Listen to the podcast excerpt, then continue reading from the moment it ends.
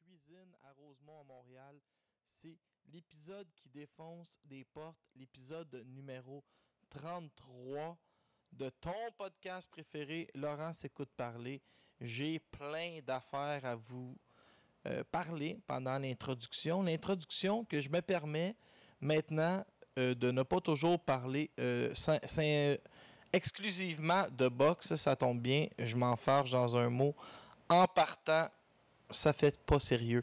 Ce matin, je suis allé faire l'épicerie. euh, deux choses qui m'ont marqué.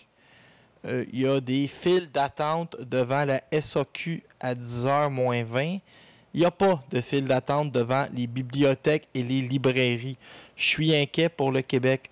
Aussi, devant le Dolorama sur la rue Masson-Montréal, pour ceux qui connaissent bien Rosemont, il y avait ce qu'on appelle, euh, c'est un peu péjoratif, mais ce qu'on appelle un quêteux en train de quémander euh, du change.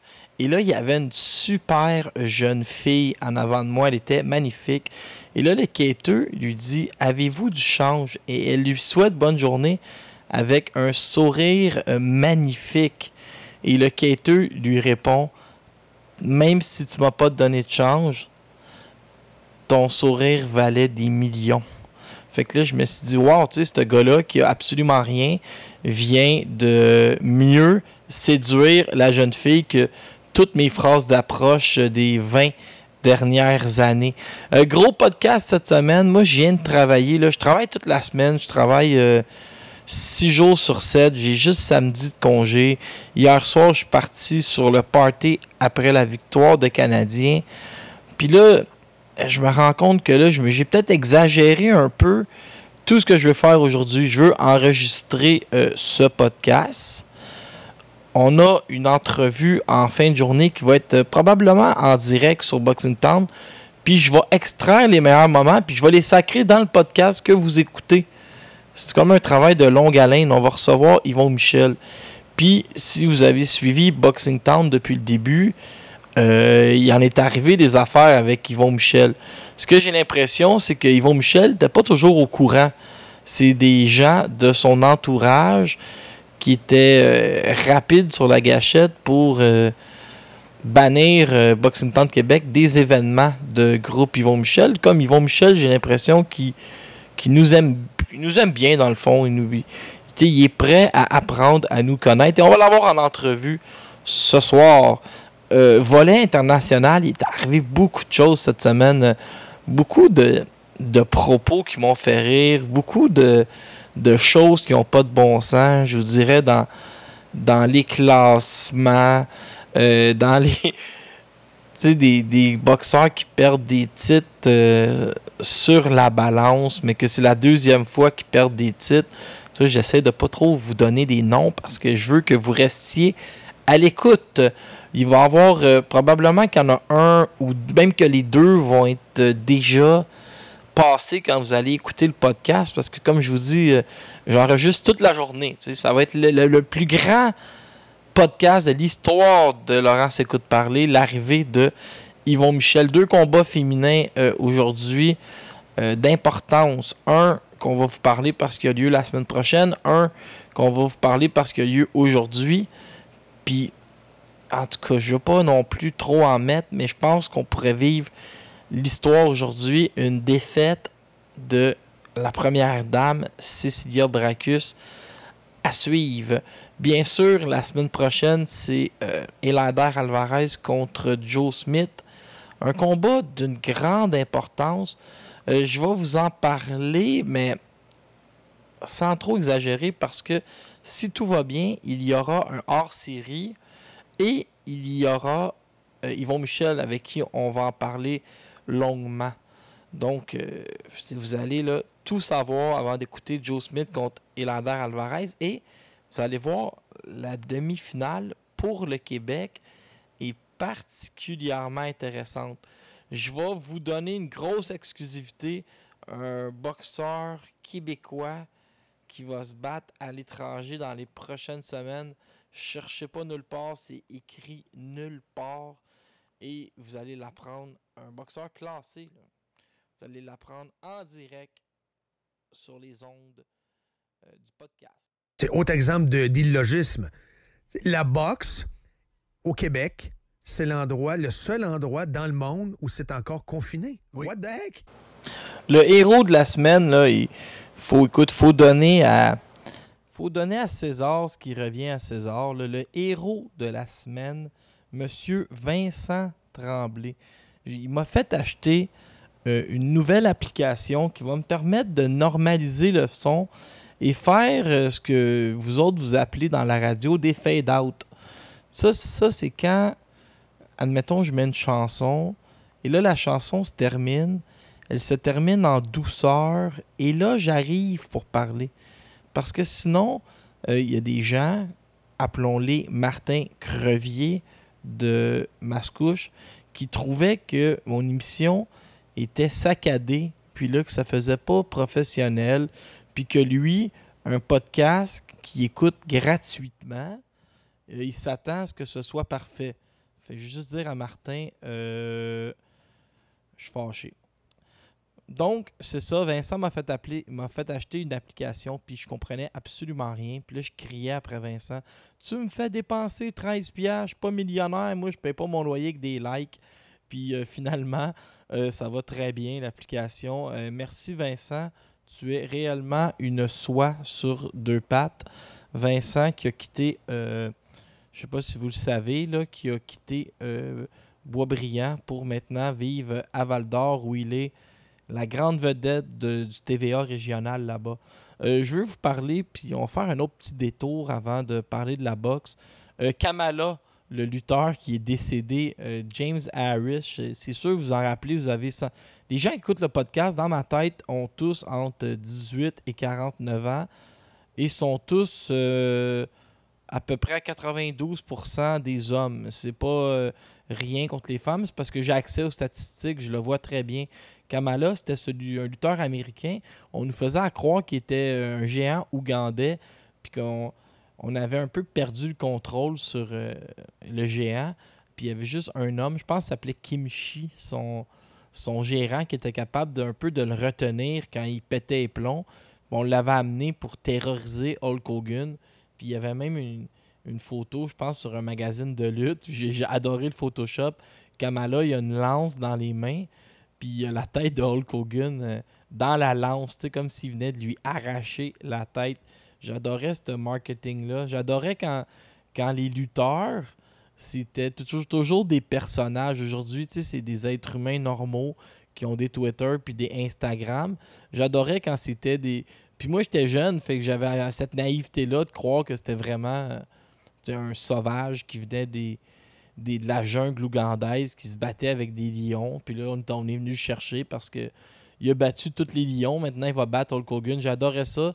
Euh, Kamala qui, 6'3, 385 livres, a des gros problèmes de diabète. Il s'était fait couper deux jambes. Il y avait comme une chaise roulante. Là, imaginez que c'était comme euh, ben, une chaise roulante, pas de jambes. Il n'y avait pas de jambes. Puis il faisait des chaises berçantes toute la journée. Puis il vendait de la marchandise parce que regardez comment tout tombe bien. Kamala, Kamala Harris, la colistière de Joe Biden, Kamala, il avait repris le chandail Kamala 2020, puis il avait mis sa tête dans un zéro avec les, le maquillage tribal, genre magnifique. Puis il avait aussi publié sa biographie. Il avait euh, toujours un rapport à Montréal. Il avait lutté pour la lutte. Euh, je pense que c'est la lutte Grand Prix au centre Paul Sauvé. Euh, je vous conseille trois podcasts de lutte Le corps est rond, La descente du coude, puis les antipodes de la lutte à TVA Sport sur Keb Radio. Toutefois, vous téléchargez rien avant d'avoir écouté. Laurent s'écoute parler au complet. C'est quand même, quand même important. Euh, beaucoup d'actions cette semaine dans le merveilleux monde de la boxe. On va finir de parler de, tout ce qui bouge, puis on va être sérieux. Un matin, je me suis levé, puis là, j'ai capoté. Euh, Badou Jack a annoncé un combat contre un, culturiste américain de 13-0. J'ai même pas pris son nom en note. Puis aujourd'hui, c'est la première fois que j'arrive quand même un petit peu préparé pour animer le podcast. Puis là, Badou Jack sort, puis il dit ah, Je vais me battre en sous-carte de Roy Jones contre Mike Tyson, contre. Euh, un boxeur de 13-0, je dois garder la forme. L'ami Jean-Pascal, assez rapide, merci sur les Twitter, Il fait juste écrire euh, ben, parce que je suis là, euh, on a un combat revanche, nous, à faire. Badou Jack, lui, il cite un article de RDS. C'est souvent des gens qui vont traduire les sites français, mais québécois, en, anglais. Fait que les boxeurs anglophones, ils finissent par tous lire ce qui se passe sur RDS quand ça les implique. Puis il dit à Jean-Pascal, ben j'ai lu que tu n'as pas envie de te battre avant 2021. Là, Jean-Pascal, il répond, ben, je sais pas, envoie-moi un contrat ou négocions, puis on va l'avoir notre revanche, il n'y a pas de problème.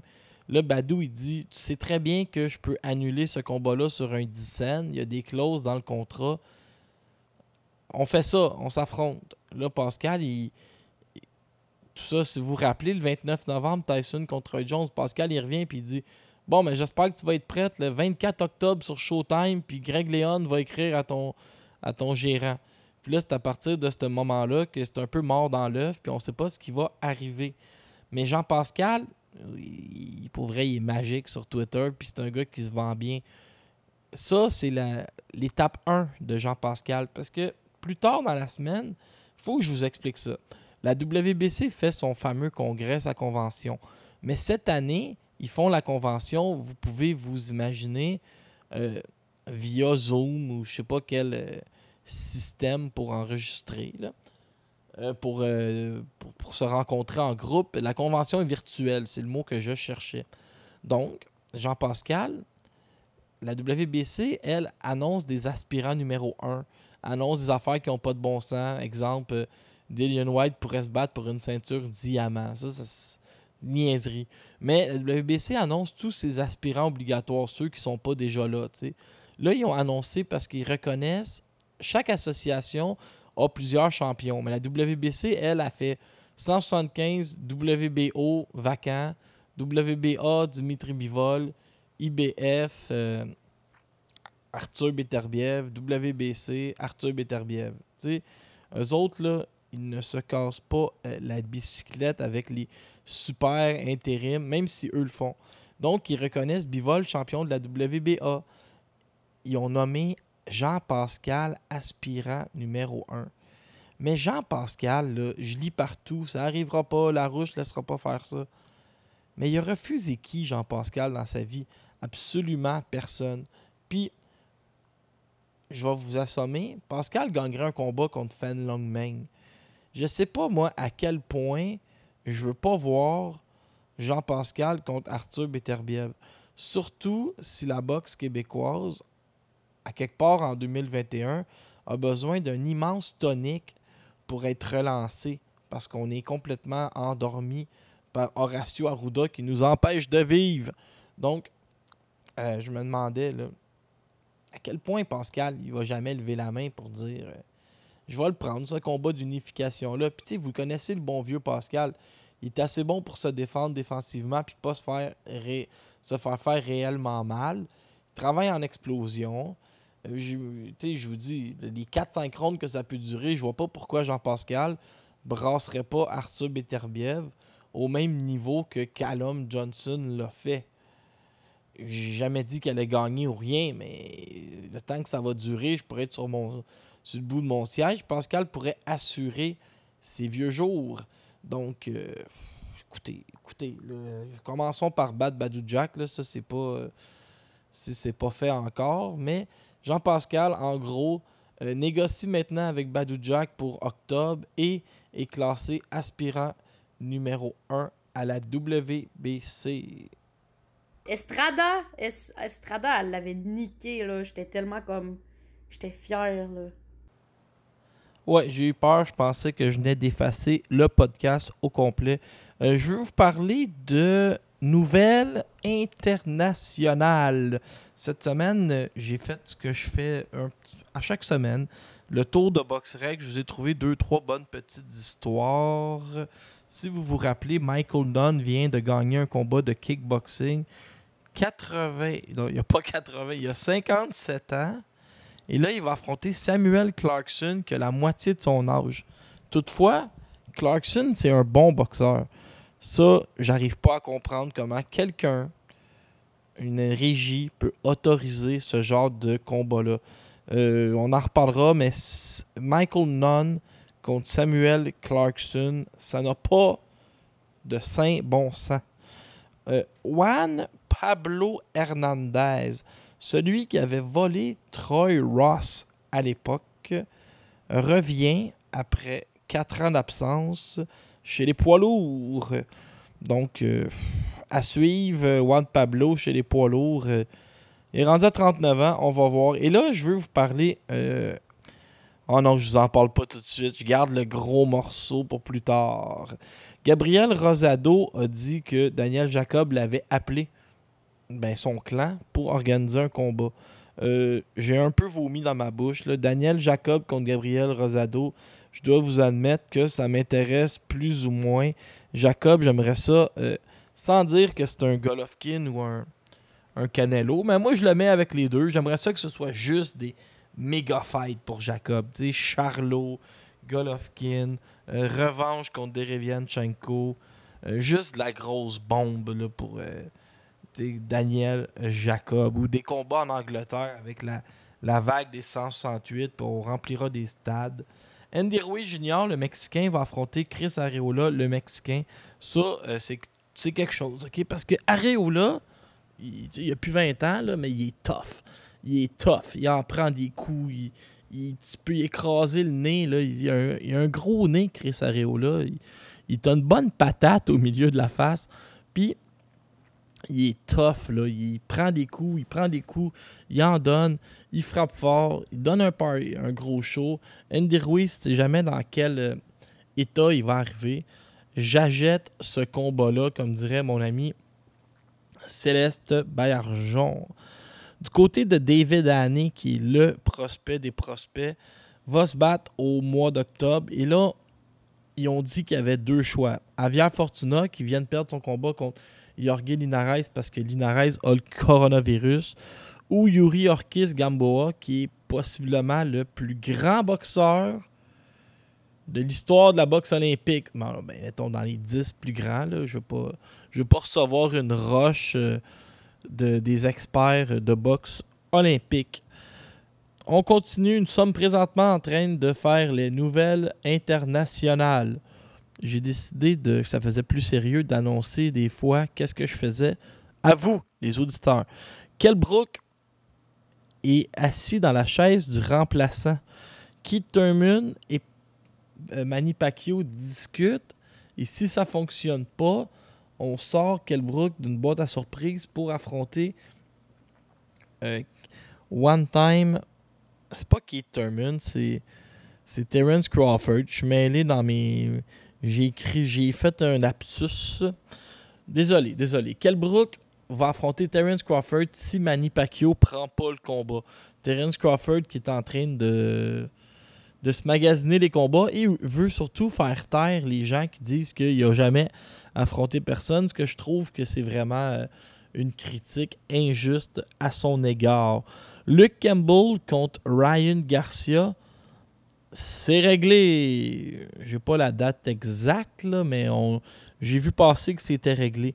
Je vais vous parler d'un clown nommé David Benavidez. Ben, c'est pas un clown, là. je l'aime pas parce qu'il a battu Francine Tétu, puis je suis très, très, très local dans ma tête. Mais David Benavidez, qui a déjà perdu son titre pour utilisation de cocaïne, c'est moi qui ai fait une erreur sur Boxing Town où j'ai tout mis dans la même histoire. Il a perdu son titre une première fois à cause de la cocaïne. Il l'a regagné. Et là, vient de perdre son titre parce qu'il était 2,8 livres plus pesant à la pesée. J'ai reçu des commentaires en privé qui disent Qu'est-ce qui se passe dans ce temps-là, mon cher Laurent? Euh, est-ce que le boxeur qui l'affronte, ici on parle de Rumor Angulo, peut A gagner le titre? Est-ce que B c'est annulé? Est-ce que C il y a des, pénalités financières? Je vous explique tout ça. Rumor Angulo est le seul ce soir qui peut gagner le titre. Il reçoit aussi 20% de la bourse de David Benavidez. Advenant que Benavidez l'emporte, il a la chance d'avoir un W sur sa fiche sur BoxRec, mais le titre tombe, tombe automatiquement vacant. Là, vous allez me dire, euh, ouais, c'est-tu intéressant pour le Québec? Oui, parce que David Lemieux est aspirant numéro 3 au titre laissé vacant par. Mais qui laissé vacant, c'est pas de sa faute. Au titre qu'on. Mais oui, c'est de sa faute, mais c'est pas son choix. Le titre laissé vacant par euh, notre ami euh, David Benavidez. Le mieux est aspirant numéro 3. L'aspirant numéro 1, c'est Avni Yildirim, mais il y a des rumeurs que Yildirim pourrait affronter euh, Caleb Plante. Donc, euh, dépendamment où Yildirim va tomber, peut-être que là, il va refuser. Mais Yildirim est aspirant numéro 1. L'aspirant numéro 2, Azizbek Abdougofourov. Et David Lemieux est aspirant numéro 3. Donc, je vous le dis, les classements de David Lemieux sont vertigineux chez les 168 livres. Je ne sais pas pourquoi. Ben, peut-être à cause d'Oscar de Laria. Donc, euh, Lemieux, sans trop se battre, à cause que les autres s'éliminent avec des mauvais comportements, se ramasse à, se faufiler et va avoir un combat de championnat du monde à 168 livres. Est-ce que le mieux va redevenir champion du monde un jour? Ma réponse c'est oui. Est-ce que c'est parce qu'il domine la division? Ma réponse c'est non. C'est simplement la multiplication des ceintures et un peu d'hasard. Gilberto. Euh, Ramirez quitte la division. David Benavidez quitte la division. Euh, Canelo euh, se promène, laisse des ceintures vacantes ou se ramasse super champion. Il va laisser le rôle de champion vacant. C'est plus par le truchement de, des autres que David va se ramasser champion du monde. Mais c'est grand bien, grand bien lui fasse est arrivé d'autres choses. Euh, je vais tout faire ça dans le même bloc pendant que j'ai décollé. Euh, le père à Théophimo Lopez m'a bien fait rire parce que là, il y aurait eu une entente. Lomachenko accepte moins d'argent pour permettre à Théophimo Lopez d'en faire plus et d'accepter le combat. Le père de Théophimo Lopez a la citation de la semaine. Je vous traduis, traduction libre. Mon fils est beaucoup trop bon pour ne pas assommer Lomachenko rapidement, son petit niaisage où il frappe sur les gants de l'adversaire de, de haut en bas pour baisser la garde, ça marche à un certain niveau. Ça marchera pas contre Tilo. Si mon gars bat pas ce boxeur en moins de 5 rondes, je me retire de l'entraînement de boxe professionnel. Donc, euh, on y va pas que le dos de la cuillère morte du côté du père à Théo Fumo Lopez. On passe à une pause. Ah, oh, je suis assez tanné de faire le podcast. Là. Je te dis, j'en peux plus. Euh, il est vraiment le temps que je passe à d'autres choses. Ce programme-là marche pas en tout. Puis tout est tout croche. vraiment, ça doit être la faute aux Américains.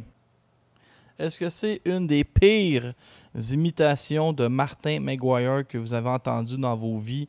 Probablement. Je voulais simplement faire un petit clin d'œil à ce qui est arrivé hier. Pour ceux qui ne l'ont pas entendu, euh, Martin McGuire et Danny Dubé avaient, oublié de fermer leur micro. Ils étaient pendant la pause commerciale. Et là, ils sont. McGuire a dit Ça a-tu du bon sens, les plans aériens qu'ils nous donnent? L'Américain qui nous envoie les plans. Il dit Je crisserais mon. Euh, mon point d'enfer, je pense, en tout cas, je suis pas sûr. Je, je me rappelle pas d'avoir lu. J'ai pas lu textuellement, mais ça m'a bien fait rire que, euh, dans le fond, ces gars-là ont un français impeccable, font attention. Une fois micro fermé, c'est un grand coup de calice, puis d'esti, puis je mettrais mon point d'en face. Ça, c'est drôle. Puis je peux vous dire que, tu sais, moi, j'ai un, j'ai un beau parler, là. Mais je parle bien dans la vie de tous les jours aussi. C'est rare, vous allez m'entendre. Euh, euh, blasphémer, sauf quand je suis vraiment en colère. Et ça, euh, exemple, euh, quand Pacquiao perd contre Bradley le premier combat, ça se peut que j'aille lâcher un, un tabarouette bien gras, mais je fais attention, surtout que j'ai été élevé dans la religion catholique. Je veux vous parler de la convention virtuelle de la WBC. Je ne sais pas qui a amené ça je m'avancerais avec Don King, mais je ne suis pas certain. C'est vraiment ce que j'appellerais euh, la ceinture à Alexander Usyk. ok? Si on regarde ça froidement, puis je vais commencer avec les. On va commencer à 122 livres. On n'ira pas dans les petits poids parce qu'on est moins habitué. 122, 126, 130. Vous êtes capable de calculer, là, 4 livres, 4 livres entre chaque division. 140, 147, 154, 7 livres. 154, 160, 6 livres. 160, 168, 8 livres. 168, 175, 7 livres. Ce que je voulais, là, c'est isoler les chiffres pour changer de division de poids. Vous avez compris que c'est 4, 4, 6, 7, une fois 8. là, imaginez, rendu à 175, ça saute à 25 livres depuis qu'on a changé la limite des mi-lourds, de, excusez-moi, les lourds légers, de 175 à 200 livres. C'est 25 livres. Imaginez, là, 25 livres et plus bas, c'est 5 catégories de poids rendu à 175, c'est une catégorie de poids. Puis maintenant, il y a des super lourds comme, Gerald Big Baby Miller, ou même à l'époque, euh, mon ami Nicolas L'Espérance me rappellerait Jamal McLean, des gars qui. Euh, Ty pour ceux qui l'ont connu, qui a affronté David Wettom, des gars qui étaient capables de peser 2,80, 2,90. Nicolas Valouev à 310 c'est que ça arrive. Des, moi, j'ai vu Nicolas Valouev affronter Larry Donald. Il y avait 101 livres de différence entre les deux. C'était 3-14 à 2-13, si ma mémoire est bonne. Il faut que. On peut pas se leurrer, il ne faut pas se le cacher qu'il y a des super lots. Au UFC, c'est 2,60 et moins, je pense.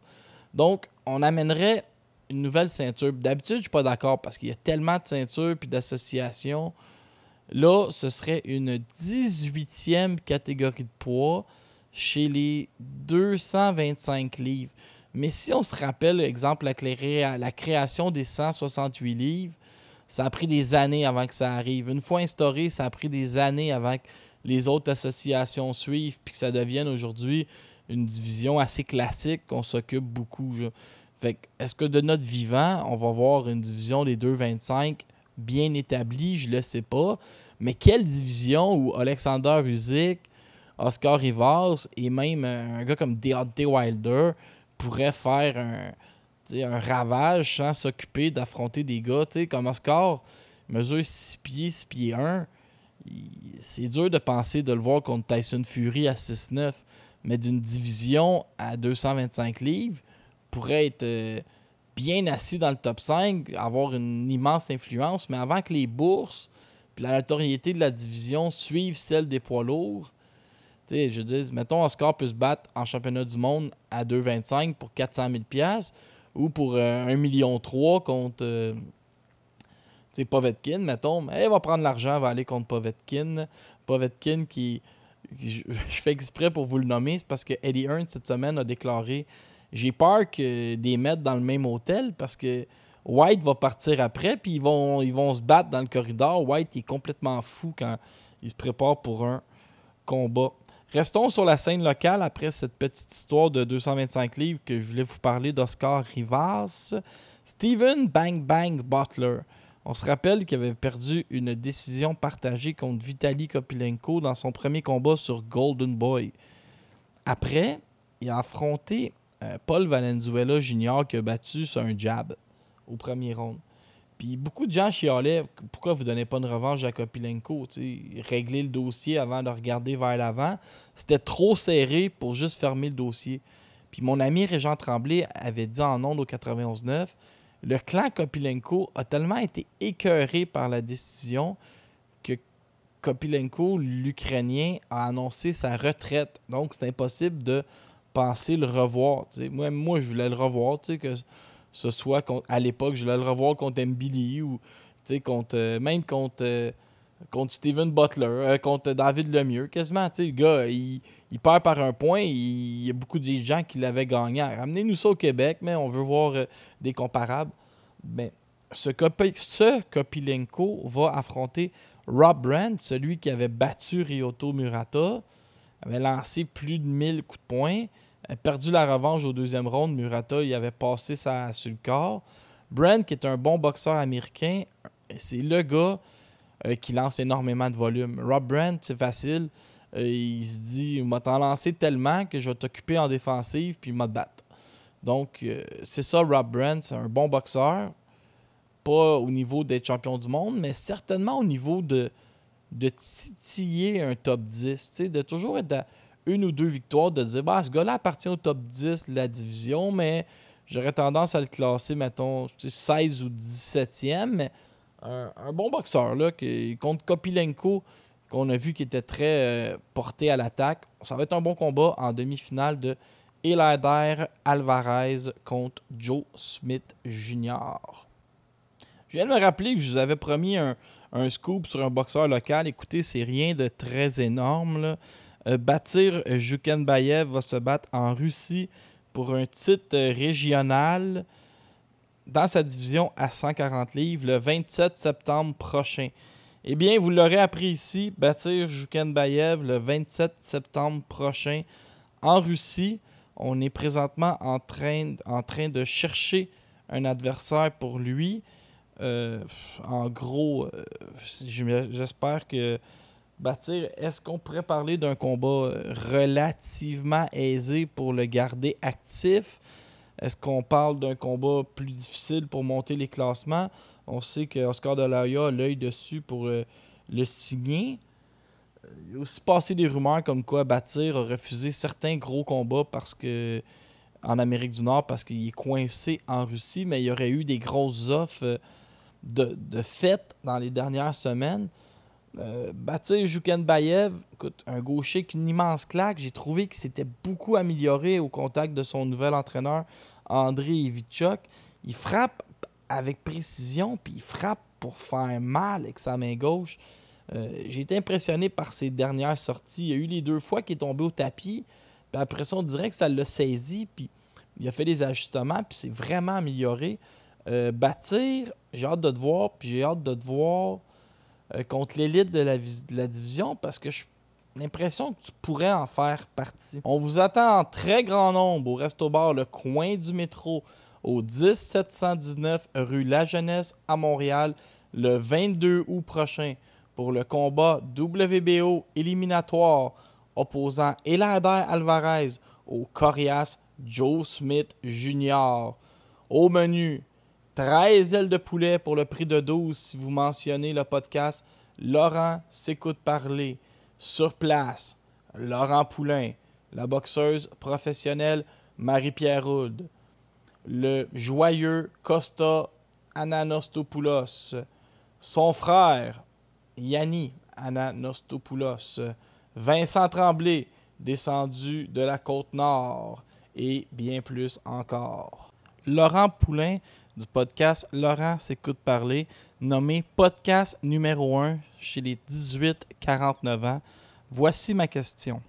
Marc, malgré les embûches qui frappent le monde de la boxe et la société, avez-vous été en mesure de connaître un bon camp d'entraînement? Bonjour tout le monde. Euh, premièrement, je veux dire que malgré tous les embûches qui frappent autant le monde de la boxe que, notre société, on est en mesure de, connaître un excellent camp d'entraînement. Ce qu'il faut savoir, c'est que ça, fait déjà très, très longtemps depuis, en fait, Leder a pris bien sûr la première semaine du début de la pandémie comme congé, euh, mais a été de retour euh, rapidement au gymnase. Alors et ça fait également longtemps qu'on sait que ça va être Joe Smith l'adversaire. Alors pour nous, ça a été un long processus. Euh, le combat devait avoir lieu un petit peu plus tôt. On a eu quelques problèmes avec une épaule. Euh, c'était rien de majeur. C'était quelque chose qui, euh, dans un combat aussi important que celui de Joe Smith, c'était impossible pour nous d'embarquer de, Alvarez euh, avec une, blessure, même si c'était une blessure mineure dans le ring. Et ça nous a permis également d'avoir un peu plus de temps pour bien préparer Ledor. Alors, tout s'est très, très bien passé. On s'attend vraiment à une bonne performance de Ledor Alvarez le 22.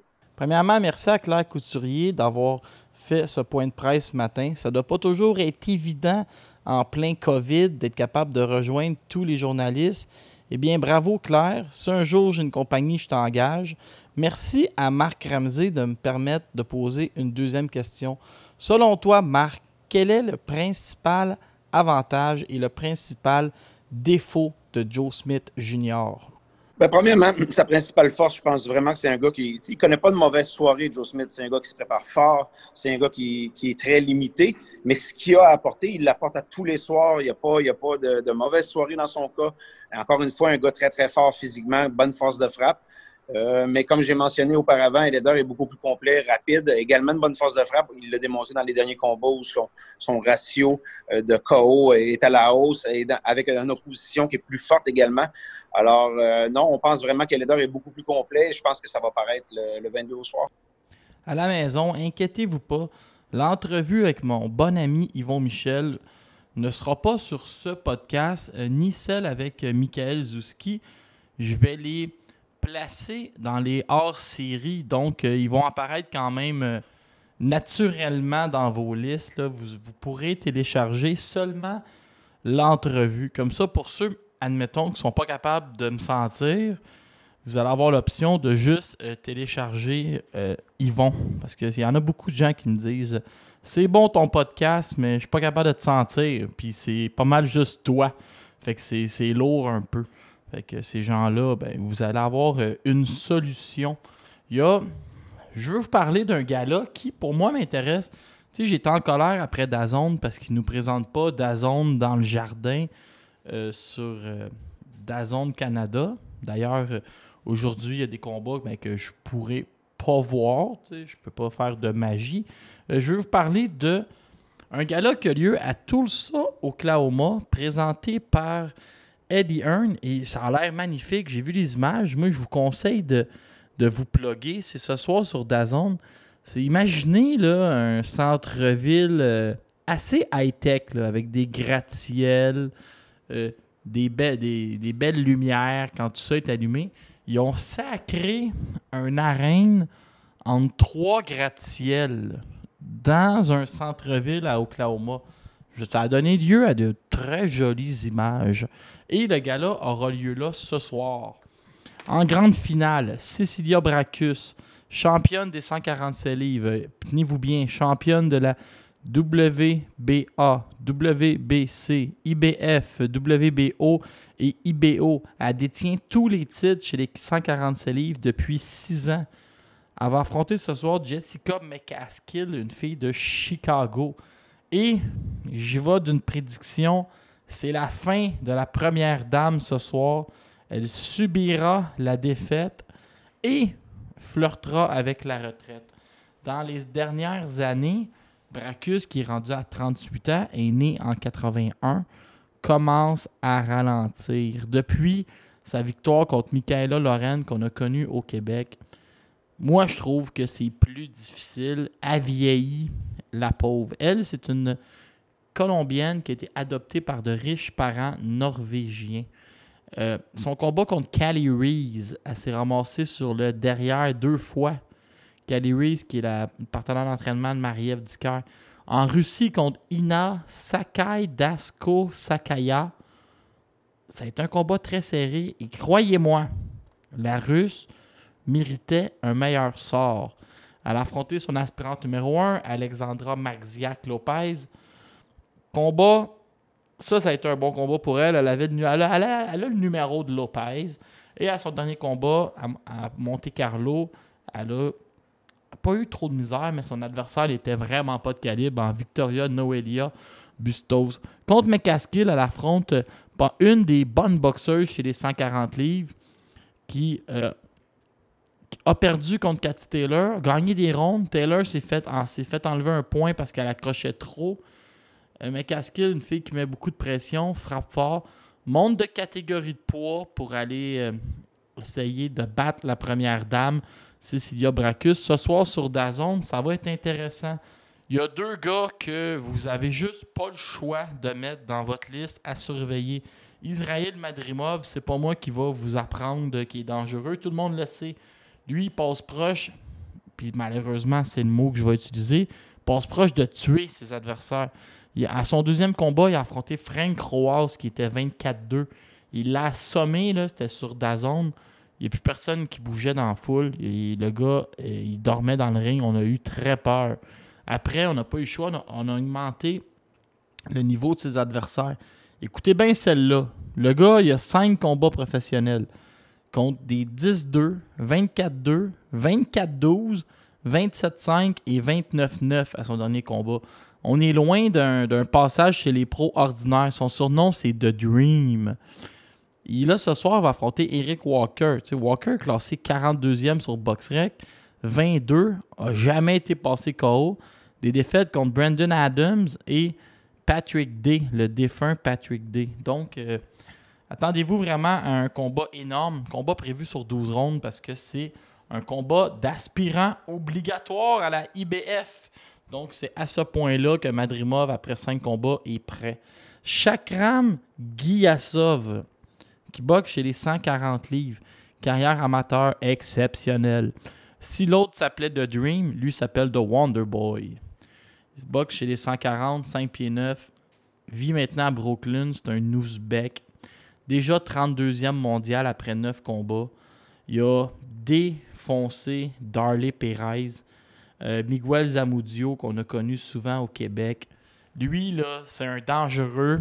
J'ai pas le droit de tout vous dire, mais beaucoup de boxeurs du Québec qui ont refusé de l'affronter ce soir. Il y a eu des. Il y a eu des, des tractations. Euh, je vous le dis parce qu'on n'est pas beaucoup à écouter.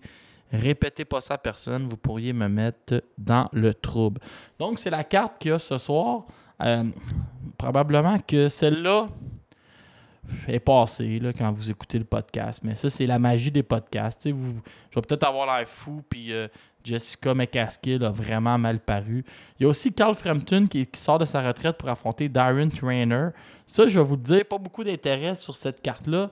La seule chose que je pourrais vous dire, c'est que je vais écouter Carl Frampton contre Darren Trainer. J'ai hâte de voir si Frampton va être capable de l'arrêter parce que des fois, j'ai des doutes sur la puissance de Carl. Et Michael Conlan, lui, facile à se rappeler, c'est lui qui a fait les doigts d'honneur aux Olympiques, va affronter Sofiane Takouch. ce qui est intéressant, c'est que Takouch, il s'est fait geler en deux rondes contre Josh Warrington qui a réellement pas de force de frappe. C'était la première fois qu'il allait au tapis en carrière. Donc, si Conlan n'arrive pas à le geler, je vais commencer à m'inquiéter à savoir est-ce que Conlan peut vraiment devenir champion du monde avec son manque de force de frappe. Donc, semaine tranquille, mais je vous dirais que c'est quand même des assez bons combats euh, à écouter. c'est tranquille. Euh, faites-vous du barbecue, mais pour les Faites-vous du barbecue, occupez-vous de vos femmes, mais pour les célibataires comme moi qui n'ont rien à faire, euh, écoutez les combats déjà la fin de ton podcast préféré. On est à la 43e minute déjà. J'aurais plein d'autres affaires à vous raconter. Je vous admets que je suis particulièrement stressé parce qu'on se prépare à recevoir Yvon Michel.